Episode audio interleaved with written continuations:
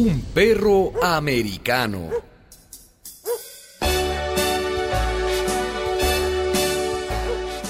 Un hombre se paseaba por un parque en Nueva York. De pronto, ve un perro rabioso que ataca a una niña de siete años. Los curiosos muertos de miedo no hacían nada. El hombre entonces se lanza.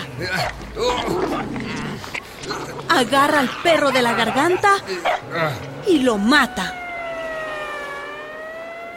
Un policía que vio lo ocurrido le dice, Señor, usted es un héroe. ¿Yo? Mañana todos podrán leer en la primera página de los periódicos.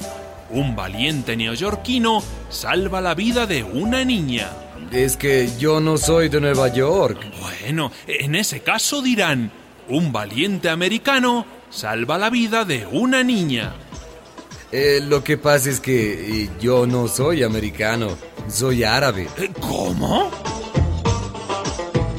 al otro día los diarios titulan, An owner has lost control of her pet. Terrorista árabe masacra de manera salvaje a un perro americano de pura raza a plena luz del día y delante de una niña de siete años que lloraba aterrorizada.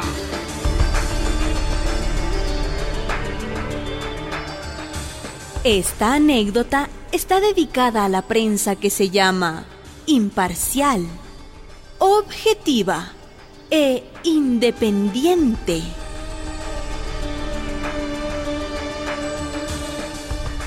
Una producción de radialistas.net.